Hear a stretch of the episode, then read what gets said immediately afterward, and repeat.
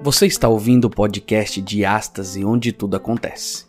Um podcast para provocar em você uma reflexão sobre os dilemas desta vida e como ter uma transformação verdadeira através de Cristo e adentrar as portas do reino. Então coloque o seu fone, ligue sua caixa de som, aumente o volume e venha conosco refletir sobre a diástase, onde tudo acontece.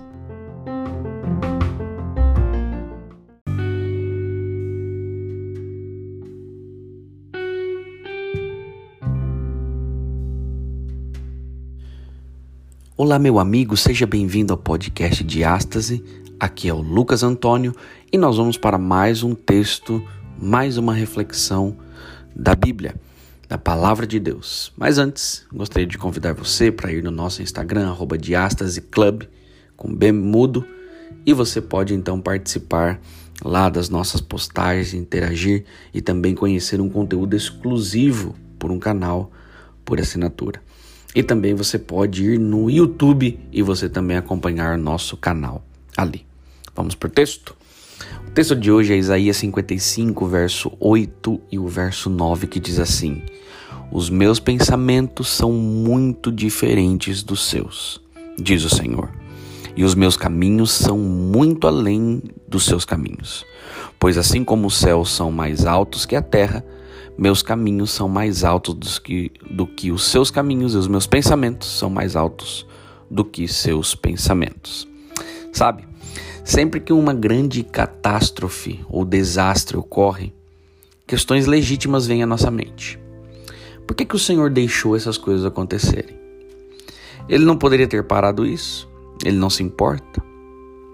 A magnitude da morte e da destruição causada por terremotos, tsunamis inundações deixa de fora todos os pensamentos diários que normalmente ocupam as nossas mentes e nos levam a buscar explicações para o sofrimento.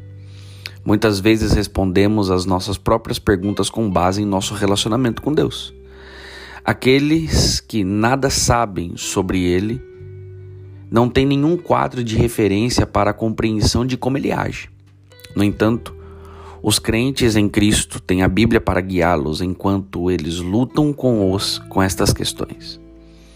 Mas mesmo assim, a precisão da perspectiva de alguém é determinado pelo seu conhecimento da palavra de Deus. Aqueles com uma compreensão limitada das escrituras podem muito bem chegar a conclusões imprecisas. Devemos precaver-nos contra as tentativas de forçar Deus a agir da forma que pensamos que ele deveria. Se ele faz algo que não cabe na caixa que nós projetamos para ele, nós facilmente vamos nos aborrecer, ficar com raiva ou confusos.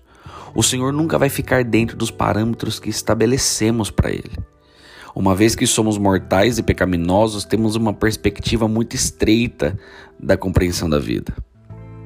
Mas o nosso Criador eterno, sem pecado, soberano e onisciente, vê e sabe o que não podemos perceber. Queremos ter a certeza de que nosso ponto de vista do papel de Deus em desastres naturais vem da Bíblia, não da nossa própria limitada perspectiva. A Escritura nos fala do amor do Senhor, da sua fidelidade e sabedoria. Sempre que não podemos compreender os seus caminhos, a fé em sua bondade deve ser a nossa fundação. Sabe, Deus nunca nos abandona. Ele sempre esteve no mesmo lugar e sempre estará no controle de tudo, mesmo que tudo pareça desmoronar. Ele continua no comando.